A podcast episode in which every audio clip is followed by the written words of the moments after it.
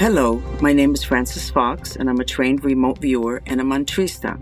Remote viewing is when you can see inside of things, whether they're very, very tiny at a cellular level or whether it's at a galactic level. And I use these skills to reveal factors that help people to make better decisions or to get out of whatever mess they're in. As a mantrista, I use mantras and other mental yogas to align myself with what it is that I truly intend and to purify out of my mind and my life the things that are blocking what it is that I want to create. Join me in this first podcast on News from Other Dimensions. Welcome to News from Other Dimensions, a podcast exploring other energetic realms beyond the physical dimension revealing hidden factors and influences that can take you from being a victim of unseen forces to becoming a master of your destiny.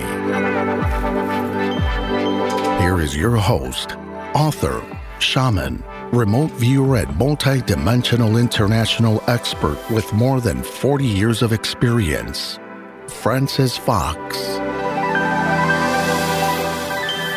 I had uh, somebody call me years ago and tell me that they had had an incident they wanted to share. They were in the second floor of their business with a client and his wife, and the client was not happy. And she finally managed to get him into the elevator and out the front door. But at the door, they stayed exchanging him complaints and her trying to pacify him. And all of a sudden, he spat in her face. He spit on her. She was shocked and she slapped him. There was a 30 second tussle, and then the man ran off with his wife down the sidewalk, and they called the police. The police came, but I'm not sure there was much of a report made. So I said to this person, Oh my God, how are you doing? She said, No, I'm fine. It was, you know, fine, okay, I guess, I don't know. So the next morning she calls back and says, I have to tell you something. And I went, Okay. She said, You know, when I was with that client upstairs, ugh, he was so difficult. She said, I really wanted to slap him. And I said, Mmm, you got your intention. So who's responsible for that spit? Well, the laws today say that the man is. But in metaphysics, the person responsible is her. She wanted so badly to slap him. She was so angry. She couldn't do it. You just don't do that. But she managed to set it up to where she was able to achieve her intention. That is the subject of this particular podcast the law of intention and how it plays out each and every single time, even when something as unattractive as a spit in the face and a slap. Even with that, the law of intention is playing out in ways that you would never imagine. And you need to know this now that we are in end times, the apocalypse, the ending of the world as we know it, uh, all systems failing on the planet according to science, you need to know that your intention creates your reality. So let me kind of explain how it is that that happens. Now I'm going to share a story of my own. Many years ago, I ran a retail establishment. Um, I was in my 20 some years, 26 years. Uh, humans have cycles of seven years. So I had been through three cycles. Each time I had changed my position within my organization and it became more stimulating with something new. But after year 21, which was three cycles, there wasn't really much else I could do. And by year 26, I was not a happy camper, but I was not in a position to be selling the business or retiring. I was too young, the business was too much in trouble for me to sell it. So I decided that I would uh, meditate every day to figure out why it is that we were almost bankrupt. And even though my entire industry was in bankruptcy, I knew that we all create our own reality. So I wanted to know why it is that that was happening to me, happening to me, victim. In one of my meditations, uh, Merlin, the magician, showed up and said, We know how unhappy you are with your clients. We know how when they say hello, when they come into your business, all you want to do is strangle them. So we're going to do your favor and we're going to take you bankrupt so that you cannot have to deal with the clients anymore. I was in shock because I knew that it was true that when I greeted the clients, all I wanted to do was strangle them when they said, Oh, I'm here to get such and such an item that you happen to sell. I knew that I was miserably unhappy with them, that my tolerance was down to zero, but I had no intentions of taking myself bankrupt. But a part of me did because my intention to be liberated from the client having to take care of clients was stronger than my intention to stay in place in a business that I had already grown tired of. That's the law of intention playing out. Your subconscious has very, very strong intentions, many times stronger than your conscious intention. As an example, you may not be earning enough money. So your intention is to get a different job or a raise to get the raise, you have to ask the boss, you have to kind of push your weight around to where they notice that you're worth it, etc. But you don't get the raise and you don't get the new job. Why? For many of you, it's because you have a deeper intention of being financially secure. That would be root chakra, the number one chakra at the base of your spine. Because when you were young, your father lost his job and your family lost the home, or there was sometimes not quite enough to eat, or it was embarrassing that you couldn't dress as well as the others because there wasn't enough money. That created in you an intention never to be in that place again, to always be financially secure. So here we are 30 years later, and you want to earn more money or you want a different job. That's your intention, but you have a stronger intention to never be in the position again of not having any money or not having enough. And after all, the job you have right now, you're paying all your bills. So that subconscious intention, which is a reaction to trauma in your childhood, even though you're not aware of it, is stronger than your intention to earn more money. Take these two stories and play them out across the board, and you will understand how we could get ourselves into so much trouble because we don't really know what's going on inside of us. We have two or three levels of the mind. The one that we're the most familiar with, uh, the Buddhists call the monkey mind. It's grasping and reaching and kind of superficial, like a monkey jumping around. And then you have the uh, subconscious, which is really at the causal level mind, which you're not really very much in contact with unless you've done an awful lot of inner work. And very few people have reached that point. So let's go now to this virus that is invading the planet, and then they say there's two more, and then it was in the Bible, and everybody predicted that this would take down half the population. Nobody really knows what's going to happen, but certainly we were told about these times. So, what about your intention to be sick or not to be sick, to get this particular virus or the next one or the one after that, or to be sick at all? What is your intention? Well, obviously, your intention is not to get the virus. Um, excuse me, what I'm telling people today is this virus may be your passport out of the messy life that you live where you're not so happy with your spouse, you're not happy with where you live, you're not happy with the amount of money you're making, you're not happy with all your responsibilities, you don't see any way out of all of this stuff. And just simply dying at a time when a lot of people are dying is a way out. A lot of people choose to die in order to escape a life they're not happy with. If you have a subconscious intention to not be here or to die, this virus, the next or the next or the next, may be your passport out. But I can assure you that you're going to lay on that bed dying and you're going to be considering yourself a victim, or everybody's going to consider that you were victimized by catching the virus. When in truth, when you die, it was your choice. You cannot die unless you intend on dying. There are no exceptions. Astrologers that are very good and have studied for many years know that on your astrological chart, and if you don't believe in astrology, honestly, you're not going to really like these podcasts. Okay, that's a given. I mean, it really is a given. But if you haven't understood that, don't accept it, not a problem. But you're going to be upset every 10 seconds on, on my podcast. Good astrologers that have studied for many years know that your death is on your astrological chart. I'm not sure exactly what they call them. I call it a window of opportunity because sometimes we have more than one window of opportunity for leaving. I have had several. My life was such a mess and continues to be so iffy in many ways that there were times when I could have left. And it was a thought in my head do I leave now? Am I actually going to be able to accomplish what I want? Or is this, should I just give it up now? Most people just have like one. But astrologers will not tell you and they won't discuss it because it's too upsetting to people, and I understand it. Several years ago, I had three clients that had tremendous health issues. So I decided to pay myself for having their chart done. I asked their permission. I told them that I would share what I found. That was a mistake. I paid for it.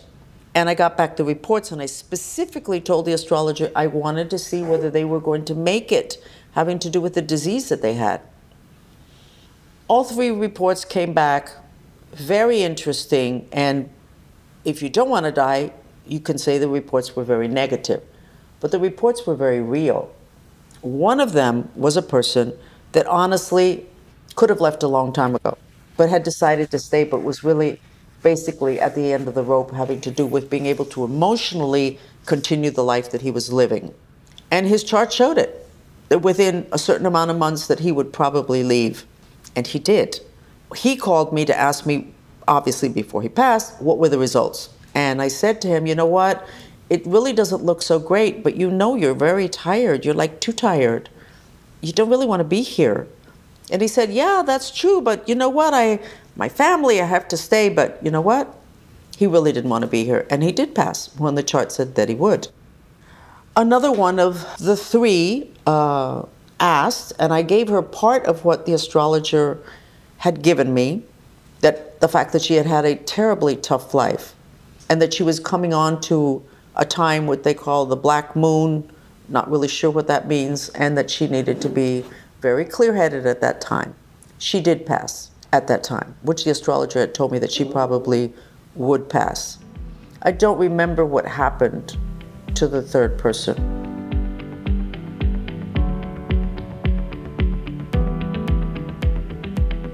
But I have another story to share of a client many years ago, before I knew all the stuff that I know today, who had uh, severe cancer. I don't remember if it was stage four, what it was, but she was supposed to not make it. She was recommended to me. So we worked on a weekly basis. She paid for a session, and we worked finding the blocks to her being happy so that she could stay.